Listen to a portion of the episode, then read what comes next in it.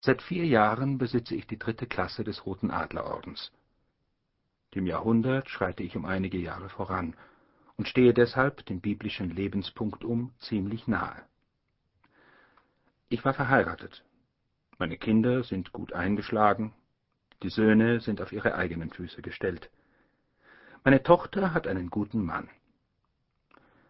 Über mein Herz und meine Nerven habe ich mich nicht zu beklagen. Sie bestehen aus zähem Material und halten gut bei manchen Gelegenheiten, wo andere Leute ihren Gefühlen nicht mit Unrecht unterliegen. Wir Ärzte werden sozusagen innerlich und äußerlich gegerbt. Und wie wir unempfindlich werden gegen den Ansteckungsstoff der Epidemien, so hindert uns nichts inmitten des lauten Schmerzes und der stummen Verzweiflung, den ergebenen und gelassenen Tröster zu spielen. Jedermann soll seine Pflicht tun, und ich übe hoffentlich die meinige nach bestem Vermögen. Das sind schlechte Doktoren, die da glauben, dass ihre Aufgabe gelöst sei, wenn sie in ihrer Krankenliste ein Kreuz oder irgendein anderes Zeichen hinter dem Namen eines Patienten gemacht haben. Unsere schwierigste Aufgabe beginnt sehr oft dann erst. Wir, deren Kunst und Wissenschaft sich so machtlos erwiesen, wir, die wir so oft von den Verwandten und Freunden unserer Kranken nicht mit den günstigsten und gerechtesten Augen angesehen werden? Wir sollen noch Worte des Trostes für diese Freunde und Verwandten haben. Die Stunden und Besuche, welche wir, nachdem der Sarg aus dem Haus geschafft ist, den Überlebenden widmen müssen, sind viel peinlicher als die, welche wir am Lager des hoffnungslosen Kranken zubrachten. Doch das hat eigentlich nichts mit diesen Aufzeichnungen zu tun. Ich will nur an einem neuen Beispiele zeigen, welch ein wunderliches Ding die menschliche Seele ist. Nicht ohne guten Grund überschreibe ich dieses Blatt Holunderblüte. Der Leser wird bald erfahren, was für einen Einfluss Syringa vulgaris auf mich hat. Es war ein klarer, kalter Tag im Januar. Die Sonne schien, der Schnee knirschte unter den Füßen der Wanderer. Die Wagenräder drehten sich mit einem pfeifenden, kreischenden Ton.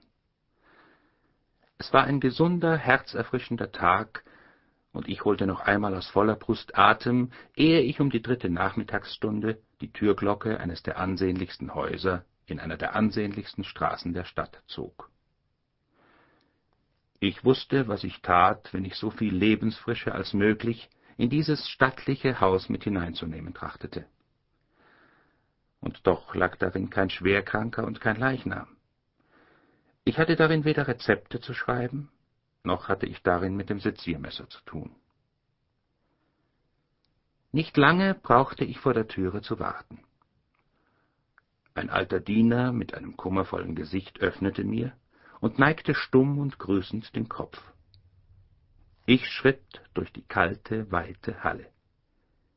Ich stieg die breite Treppe hinauf langsam, Stufe für Stufe. In den letzten Zeiten war ich sehr häufig diese Treppe hinaufgestiegen, zu jeder Stunde des Tages, zu jeder Stunde der Nacht.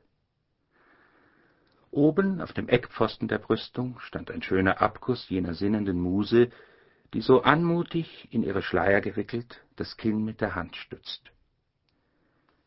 Wenn die große Stadt schlief, wenn das Licht der Lampe, welche mir der alte Diener tief in der Nacht vorantrug, auf dieses weiße Bild fiel, hatte ich es im Vorübergehen fest angeblickt und versucht, etwas von der hohen, ewigen Ruhe dieser Statue mit hinter die Tür zu nehmen, wo doch das war ja vorüber. Das Fieber hatte gesiegt. Der Sarg mit der jungfräulichen Krone auf dem weißen Atlaskissen war die Treppe herabgetragen, vorüber an dieser selben Bildsäule. Der Sarg war durch die Halle getragen worden, durch die Gassen der Stadt. Der Schnee deckte das Grab. Zwanzig Tage waren darüber hingegangen, und jetzt schien die kalte Wintersonne darauf. Ich schritt durch wohlausgestattete Gemächer, wo schöne Gemälde an den Wänden hingen, wo Blumen in den Fensterbänken standen, wo weiche Teppiche den Boden bedeckten. Aber alle diese Räume waren kalt und niemand befand sich darin. Ich öffnete eine Tür nach der anderen und schloss sie leise. Dann stand ich vor der letzten, welche in das letzte Gemach dieses Flügels des Hauses, ein mir wohlbekanntes Eckzimmer, führte. Da horchte ich einen Augenblick, drinnen regte sich jemand. Was mich drinnen erwartete, wusste ich, aber doch kroch es mir ganz leise, feucht und kalt über die Stirn und berührte leise, leise, leise alle Nervenausläufer in der Haut. Selbst der gegerbteste Doktor ist noch immer nicht gegerbt genug, ich sollte das heute wieder erfahren.